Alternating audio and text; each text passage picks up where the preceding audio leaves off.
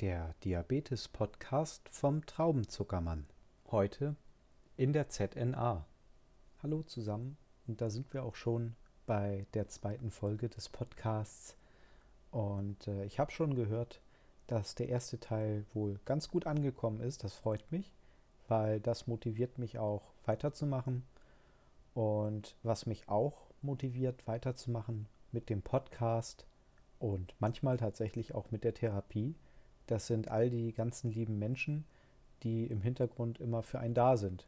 Das bezieht sich zum Beispiel auf Facebook-Gruppen. Ich habe dort äh, eine ganz spezielle Gruppe aktiv mit Diabetes Typ 2, wo ganz liebe Menschen sitzen, äh, die eben halt auch mal abends oder in der Nacht Trost spenden, äh, die einen beruhigen, ähm, die einem Tipps geben, wie man verfahren kann, weil es gibt eben Leute, die viel mehr Erfahrung mit der Krankheit haben als ich und ähm, die man einfach mal wie eine Schwester oder einen großen Bruder fragen kann, wie sieht das aus, was würdest du machen?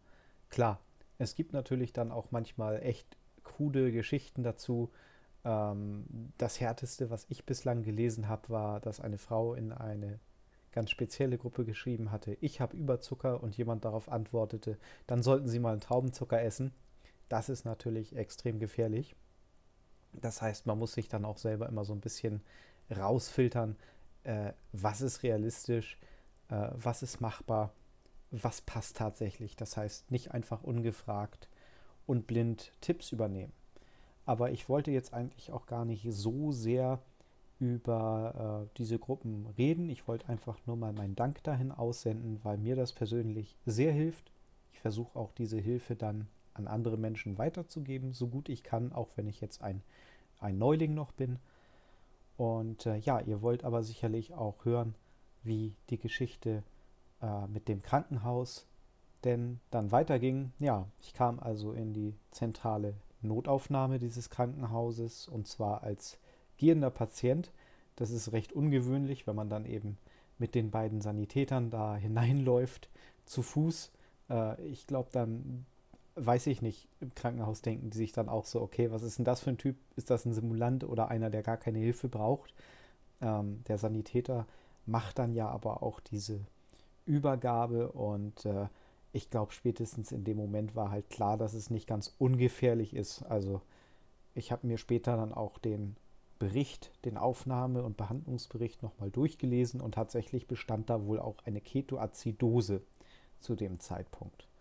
Ja, und ich bin dann in einen Behandlungsraum geführt worden. Die ganze Prozedur hat recht lange gedauert. Ich war ja vorher um elf bei meinem Doktor und ähm, ich glaube, ich war allein so bis 16, 17 Uhr nur in dieser zentralen Notaufnahme.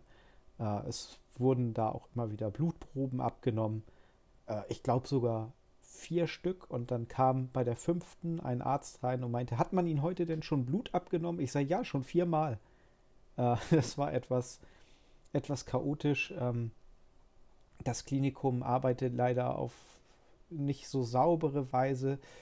Man sieht es halt in den Räumlichkeiten. Es ist teilweise sehr schmutzig. Es ist Blut auf dem Boden, teilweise auch Urin oder Nahrungsreste. Ich bin also auch später auf dem Stationszimmer in solche Dinge hineingetreten. Das ist echt unschön. Und auch die WCs sahen echt nicht gut aus auf den Patientenzimmern. Äh, noch dazu kommen auch sehr viele Sprachschwierigkeiten teilweise zwischen den Patientinnen, Patienten und äh, dem Personal. Das war also alles nicht so ganz einfach. Ähm, ja, also ich war dann in dieser ZNA, wo man diverse Tests gemacht hat, äh, die Standardfragen gestellt hat, zum Beispiel ob irgendwelche äh, genetischen Vorbedingungen schon geherrscht haben.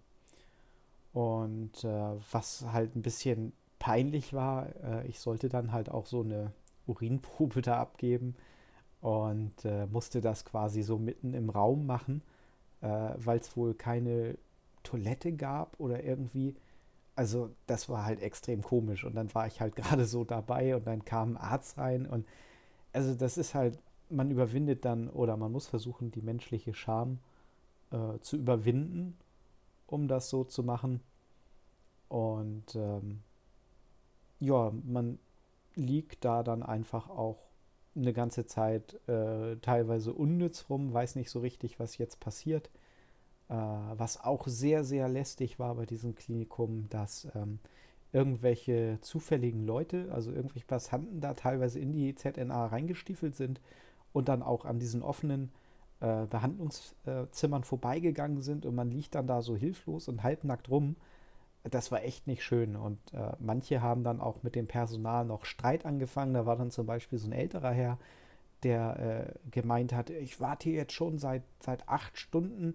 Und dann hat die eiskalt gesagt, nee, Sie, Sie sind hier erst seit einer Stunde, das sehe ich hier. und hat ihn dann noch gefragt, sagen Sie mal so Sprachstörungen, haben Sie das öfter mal? Und das war halt schon echt krass, was da teilweise abging. Also ich kann gut verstehen, wenn äh, Krankenhäuser dann auch tatsächlich einen eigenen Sicherheitsdienst beschäftigen. Das soll wohl in Hamburg des Öfteren mal vorkommen. Ja, ich wurde dann also stationär aufgenommen und auf meine Station äh, gerollt. Und äh, da musste ich dann erstmal auf dem Flur die Zeit verbringen, weil es gar kein freies Zimmer mehr gab. Äh, man darf nicht vergessen, dass dieses Krankenhaus die äh, ausgelastetste Notaufnahme in Hamburg hat, soweit ich weiß. Und wenn ich mich richtig erinnere, laut Statistik kommen alle 15 Minuten Rettungswagen rein. Natürlich auch noch jede Menge ambulante Geschichten.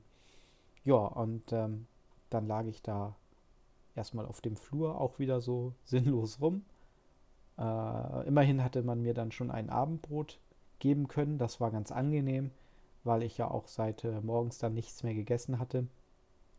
Und äh, da kam dann gleich eine Schwester vorbei und hat mir erstmal den Honig äh, vom Tablett gemopst. Und äh, wie es dann auf dem Zimmer weiterging, das erzähle ich gerne in der nächsten Folge.